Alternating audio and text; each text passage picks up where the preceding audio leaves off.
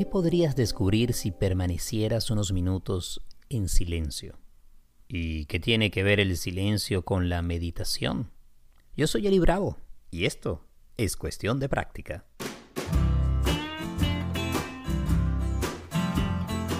Bienvenidos al cuarto episodio de Cuestión de Práctica. Soy Eli Bravo y estoy encantado y agradecido de que estés allí en sintonía. Creo que puedo utilizar este verbo, ¿verdad? En el mundo del podcast, en sintonía. Si bien durante muchos años lo utilicé en mi trabajo en la radio, cuando no estaba al aire, para referirse a las ondas hertzianas, las ondas de radio que viajan en el aire y salían desde la estación hasta la antena central y de allí al reproductor de los oyentes, pues eh, todo ha cambiado de manera muy importante. Y fíjate tú, ahora no hay radio de por medio. Lo que hay es una tecnología maravillosa y esta posibilidad de que compartamos eh, este momento, que cuando yo grabé el podcast eh, era mi momento presente. Pero para ti, ahora, donde lo estás escuchando, bueno, ese también es tu momento presente. Es aquí y ahora donde transcurre esta vida y es aquí en el presente donde podemos cultivar nuestro futuro. Sí, ese futuro que estamos buscando.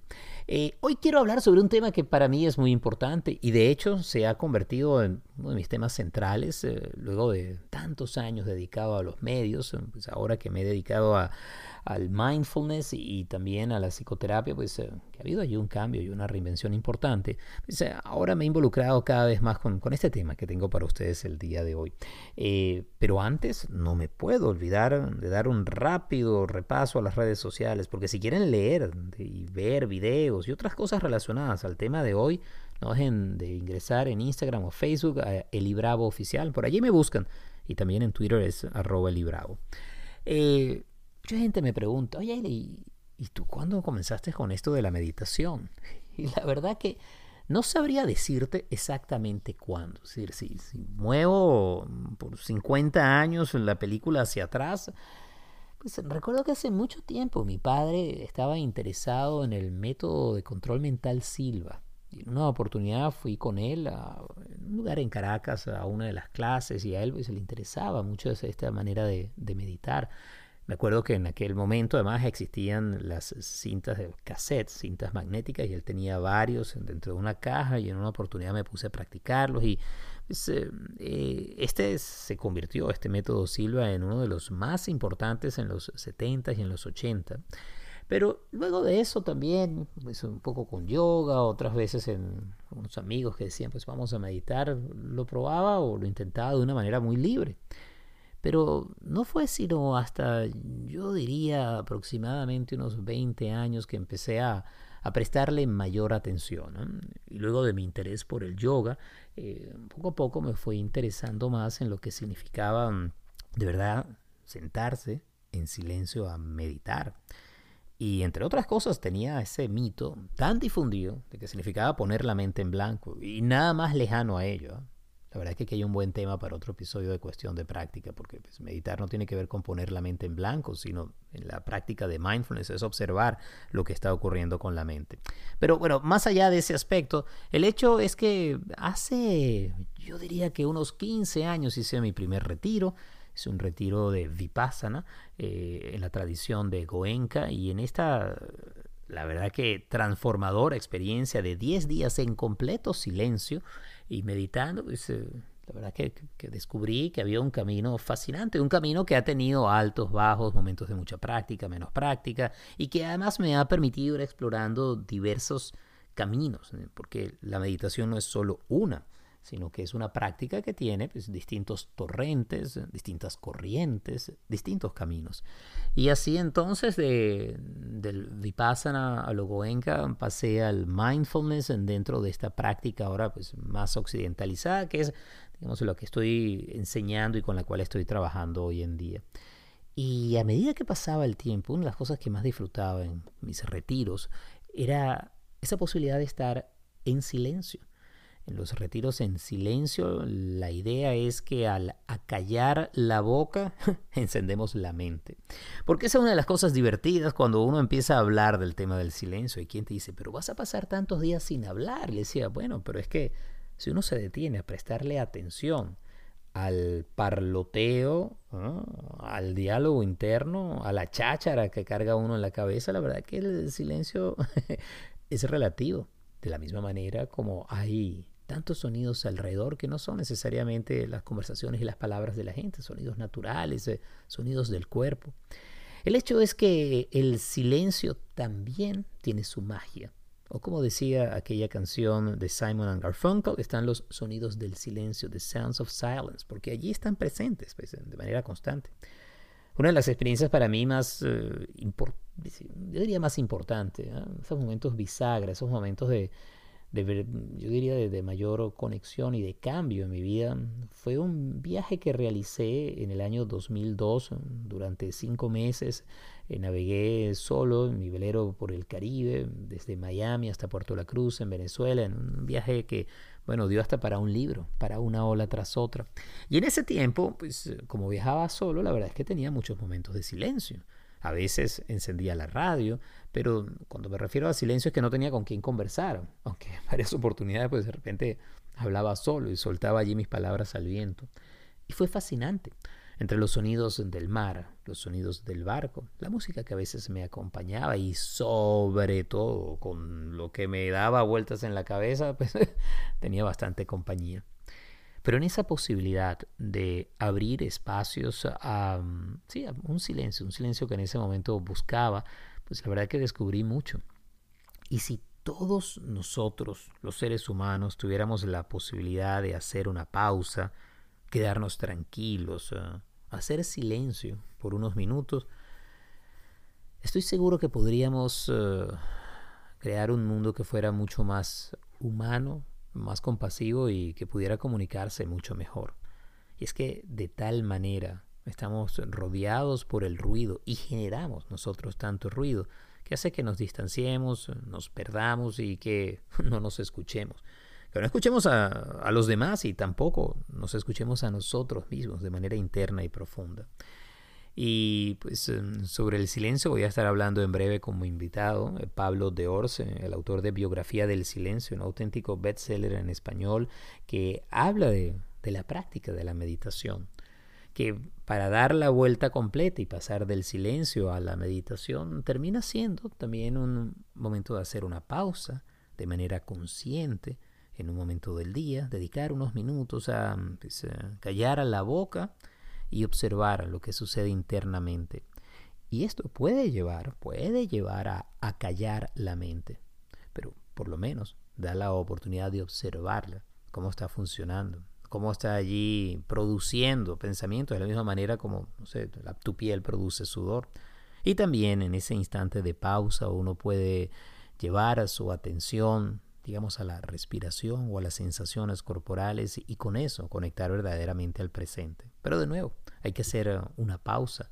No se trata de hablar y hablar y hablar, como estoy haciendo yo hoy en este podcast, sino de abrir esos espacios um, para un silencio que sea una invitación a conectar más con nosotros mismos. Creo que esa es una de las cosas que más disfruto y que más me ha enseñado la meditación. Esa posibilidad de estar conmigo, con la luz y con la sombra, a poder observarla, a observarme y a sentirme y tener uh, una pausa. En esta vida en donde estamos uh, con tanto que hacer y tanto agite, poder disponer de unos minutos, unos minutos uh, para hacer esa pausa y estar con uno mismo, es yo creo que el regalo más grande que nos podemos dar. Y dándonos ese regalo, también podemos darle un regalo invalorable a todas las personas que nos rodean. Así que por allí pues em, eh, va eh, esta cuestión de práctica, porque sin lugar a dudas, cuando estamos hablando de meditación, allí sí que estamos hablando de cuestión de práctica, porque la teoría es una cosa, pero no es sino hasta el momento que inicias esa práctica, que abres el espacio del silencio, que haces, haces y eres en ese espacio de tranquilidad. Mm, eso no necesariamente se tiene que describir con palabras. Las palabras y todo lo que hablamos en torno a la meditación es una manera de recrear, de simbolizar una experiencia, de apuntar a la luna cuando estamos hablando de la luna. Eh, Espero que sigas disfrutando el podcast y recuerda, si te gusta, compártelo.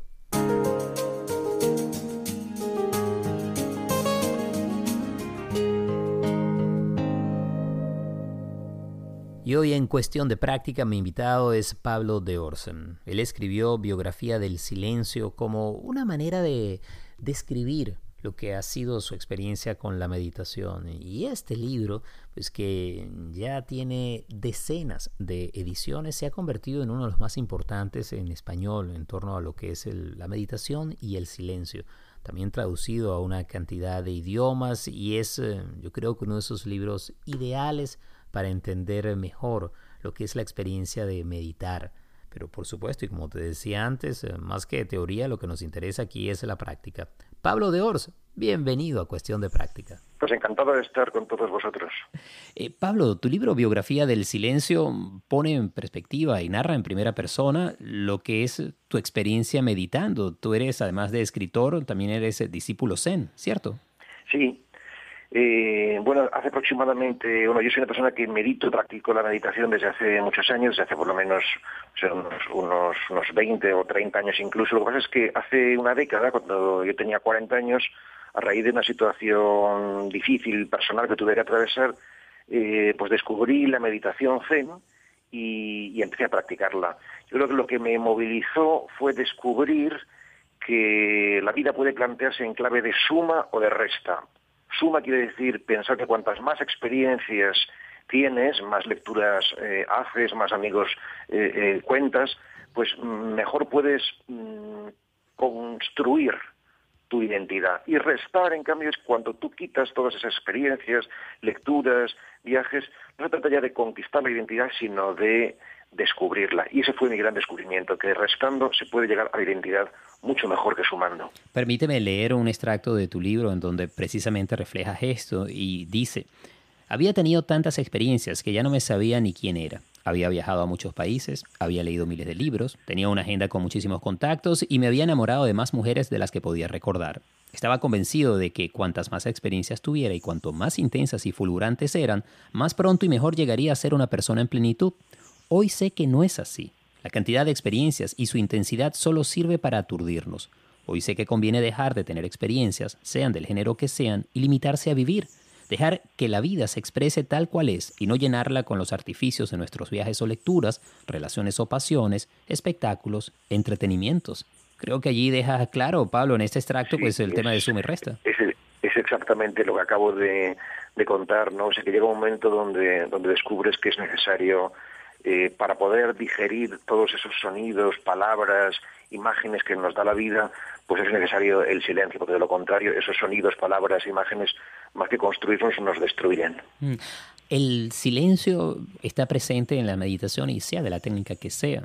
Estoy pensando no solamente en Zen, sea Vipassana, la meditación cristiana, eh, meditación en mindfulness o atención plena, se vuelve siempre este punto del silencio. Ahora, ¿Cómo defines ese silencio? ¿Es el silencio a tu alrededor? ¿Es un silencio interno? Te pregunto. El silencio lo definiría mm, no tanto como simple ausencia de ruido o de sonido, sino como ausencia de ego. Mm, y creo que es claro. Y en ese sentido, ¿cómo defines el ego? Bueno, pues el ego sería eh, precisamente eso que nos impide vivir. ¿no? O sea, tenemos, vivimos con la, con la presunción de que aquello que, que vemos, que escuchamos, que nos llega, es la realidad pero eso no es más que una realidad filtrada precisamente por ese ego, por ese pequeño yo, podríamos llamarlo también, que nos impide eh, eh, eh, ver la realidad y sentirla en plenitud. Meditación no es otra cosa que un camino de purificación, un camino de, limpieza interior para que podamos ver y vivir la realidad con mayor plenitud. Estamos conversando con el escritor español Pablo de Orson. Su libro se llama Biografía del Silencio y allí cuenta cómo ha sido para él esa experiencia meditando. Esto que estamos hablando podría sonar muy etéreo para alguien que no haya meditado, que dice, bueno, eh, eso suena como, como demasiado lejos.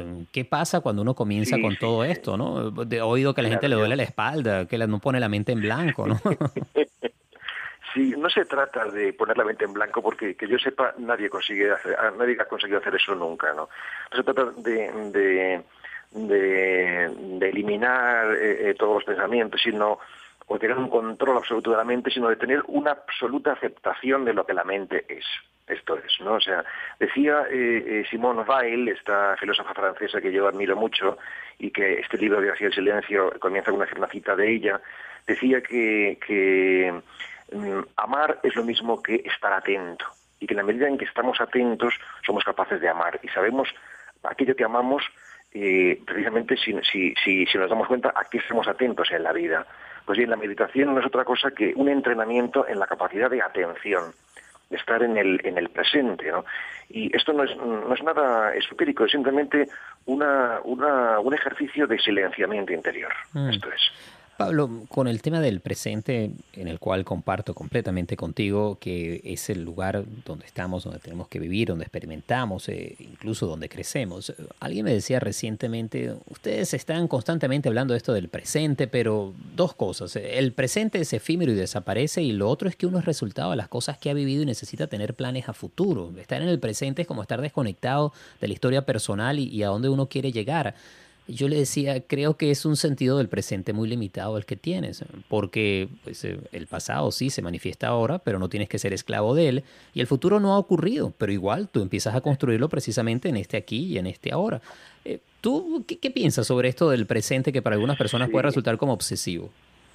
Sí, bueno, eh, yo creo que hay, hay parte de verdad en lo que dicen, porque el ser humano también es pasado, y, también es futuro. O sea, es decir, que, que para tener una visión cabal de uno mismo es importante tener una cierta mm, eh, eh, eh, prospectiva, es decir, mirada hacia adelante, y retrospectiva, mirada hacia atrás, ¿no? Es decir, que, esto es cierto, ¿no? Lo que sí que es cierto es que mm, las dos enfermedades mm, de la mente más graves son la melancolía, es decir, el exceso de mirada hacia atrás y la ansiedad, que es el exceso de mirada hacia adelante. Y de ahí la importancia de, mirar en el presente. Para un creyente, porque yo además de, de, ser un meditador soy una persona que cree, soy un cristiano, pues el presente no es otra cosa que el escenario de la presencia. Y por tanto, estar en el presente es la manera más directa de contactar con el misterio de la vida, con el misterio de Dios. Mm. Pablo, te dejaba abierta la pregunta sobre el estilo de vida zen. Tú decías que menos es más y lo que uno conoce y entiende del zen es que hay allí esa búsqueda de la sencillez y no sé si decir también de la simpleza y de cómo allí se puede... Sí, sí. ¿no? E, es un término correcto decir simpleza, ¿no? Simplicidad, porque quizás simpleza lo que te lleva es a la idea de que no tiene profundidad ni, ni que tiene sustancia, ¿no? Mm, y, es así, digamos, eh, es una vida en donde se busca simplificar las cosas y, llegar a la esencia de la experiencia de vivir. Bueno, mm, Karl Rahner, que es un gran teólogo, yo creo que ha sido seguramente el gran teólogo católico del siglo XX, siglo pasado, eh, decía que, que, el hombre del futuro o será místico o no será, ¿no? Eh, ¿Cuál es lo que quiero decir? Pues sencillamente que en tanto en cuanto el ser humano no tenga esa capacidad o ese deseo de, volver a, la esencia de lo que es y, mm, pues no podrá no podrá vivir en plenitud, no podrá ser él mismo, ¿no? Y, eso es lo que busca de alguna manera el camino del Zen, como cualquier otro camino religioso o no religioso que, sea auténtico, ¿no? Desde mi perspectiva, en el ser humano existen eh, instintos, existen deseos y existe el anhelo ese anhelo de plenitud que todos tenemos, ¿no? La espiritualidad eh, no es otra cosa que mirar ese anhelo, o incluso podríamos decir habitar en él. Habitar en él, habitar en el anhelo. Me gusta. Sí, habitar en el anhelo. ¿Podrías elaborar un poco más? Claro que sí. Hay en el ser humano una, una nostalgia de ser aquello que a lo que está llamado a ser y que por circunstancias, por, por, la vida, por, por, obstáculos, por, adversidades, eh, no logra no, logra ser. Y mm, normalmente lo que lo que hacemos en la vida es huir de esa nostalgia porque no sabemos darle darle cuerpo, darle forma, no sabemos dar una respuesta a esa nostalgia, ¿no? Eh, el camino del Zen, igual que el camino de la contemplación cristiana, de la meditación en general, mm, mm, busca exactamente lo contrario. En lugar de huir de esa nostalgia, huir de la sombra que se presenta en nuestro interior, precisamente mm, hacer la cara, tantas veces los fantasmas interiores, en tanto en cuanto se, se enfrentan, se exorcizan y se, y, se, y se revela así su carácter fantasmagórico, ¿no? y podemos de este modo atravesar esa sombra y superarla. Mm. No sé si esto suena muy muy muy esotérico, muy pero en el fondo mm, mm, se trata simplemente de no huir de la realidad, sino atravesarla y afrontarla. Eso es. Total, Pablo. Y bueno, dos cosas. Conmigo resuena porque digamos, practico la meditación, entiendo lo que estás diciendo, pero por otro lado lo expresas como buen escritor, utilizando excelentes imágenes.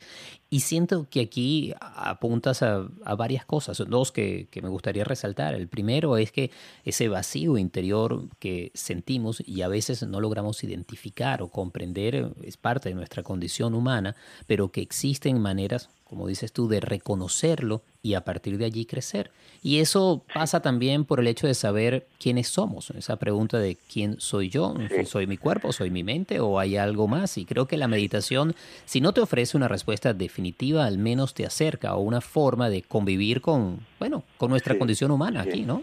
Sí, eh, has dicho la palabra vacío, que es muy importante en el mundo del Zen y en el mundo de la meditación en general también, ¿no? O sea, porque en general el ser humano vive huyendo del vacío, tapándolo con ruidos, con actividades, ¿no? Si, si miramos nuestros nuestros horarios, pues están, tenemos calendarios y horarios eh, repletos de actividades precisamente para huir de ese vacío que tanto nos asusta, ¿no? Pero precisamente ese, ese vacío que tanto nos asusta es la condición de posibilidad de nuestra realización. En la meditación lo que hacemos precisamente es buscar ese vacío De tal manera que mm, eh, por la vía de, mm, del mm, alejamiento de todo tipo de distracciones y de la concentración en algo tan básico como es la respiración, vamos eh, simplificando y, concentrando la mente. Y este, es, y este es el camino, este es, este es el camino, ¿no? De, lograr poco a poco eh, estar en lo que está, en lo que, en lo que queremos estar. No ser esclavos de nuestra mente, sino ser, en alguna medida, señores de la misma. Pablo de Ors, escritor español, sacerdote, discípulo zen, su libro se llama Biografía del Silencio. Quisiera cerrar con cómo se lleva esto a las coyunturas y, digamos, a la vida cotidiana. También en conversaciones hay gente que me dice, bueno, pero es que tú no estás viendo las cosas como son, las estás viendo de una óptica muy positiva, con esto la meditación le estás ah, buscando la vuelta buena a todo, pero hay cosas que son muy graves y son terribles y que a mí me angustian mucho. Y en estas conversaciones que tengo con amigos le digo, bueno, creo que quien le está dando la vuelta a las cosas en realidad eres tú, porque la meditación lo que permite es ofrecer esa, ese chance de ver el mundo tal cual es, al que tú acabas de hacer referencia, y a partir de allí pues, responder ante él de una manera que sea no solo más amable y compasiva con uno mismo, sino con el entorno. En otras palabras, eh, la idea no es escapar ni huirle ese vacío, como tú decías hace un instante, sino tener pues, una buena base de dónde, de dónde partir. ¿Cómo es tu día a día? Eh, con todo esto que hemos hablado, que puede en algunos momentos ser muy etéreo, muy sutil. ¿Cómo es tu día a día? Por ejemplo, Pablo, metido en una ciudad como Madrid, muy agitada, además con una coyuntura económica difícil, o sea, ah, un día cualquiera. Sí, bueno, la verdad es que, yo también rechazo esta ideología del mismo, de pensar que, todo es bueno. Lo que sí que es cierto es que cada uno ve mm, el mundo conforme lo que tiene dentro. Es decir, si tú ves el mundo muy oscuro, es que tienes oscuridad dentro de ti. Y si ves el mundo luminoso, es que tienes luz dentro de ti. Esto también yo creo que es verdad. ¿No? O sea, eh, es decir, que cada uno ve, el mundo según el color del cristal de sus gafas, ¿no? De, sus gafas interiores, ¿no? Bueno, yo, yo en mi, mi, día a día, yo trabajo, yo soy sacerdote católico, trabajo como capellán en un hospital, por tanto estoy en contacto con el mundo del dolor, el mundo de la enfermedad, el mundo de la muerte, veo morir a muchas personas, acompaño procesos de terminales, ¿no? Son eh, eh, guardias de 24 horas y luego entre guardias tenemos eh, dos o tres días de descanso que yo aprovecho para mi tarea como escritor, porque yo escribo fundamentalmente novela, también ensayo, pero fundamentalmente novela, y mm, todas las mañanas dedico un par de horas al, silencio y a la meditación, tanto los días que tengo trabajo en el hospital como los días que estoy en casa en mi trabajo literario. Y así en dos palabras podríamos decir que esto es un poco más, poco más o menos eh, mi vida día a día. Eh, Pablo, ha sido un placer conversar contigo. Te agradezco mucho estos minutos y espero que también la audiencia haya disfrutado tanto la conversación como la disfruté yo. Te agradezco la oportunidad y espero que sigamos en contacto. El placer ha sido mío. Un abrazo muy fuerte. Pablo de Orce, si quieren conocer más de su trabajo, los invito a su blog, se llama pablodeorce.blogspot.com. Pablo de Orce es Pablo y de Orce es D, eh, apóstrofe O-R-S, nacido en 1963 en Madrid. Tiene una serie de libros y además del que les mencionaba, Biografía del Silencio, tiene Sendino se muere, El amigo del desierto y Lecciones de ilusión, entre otros.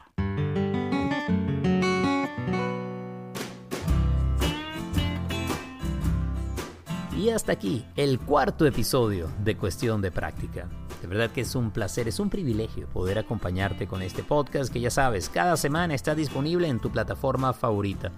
Corre la voz y así no solamente le estarás dando a una persona que aprecias eh, la oportunidad de escuchar y disfrutar cosas que a ti te gustan, pero también pues ayudas a que siga creciendo cuestión de práctica, que es posible gracias al apoyo siempre constante, amoroso de Gaby Contreras.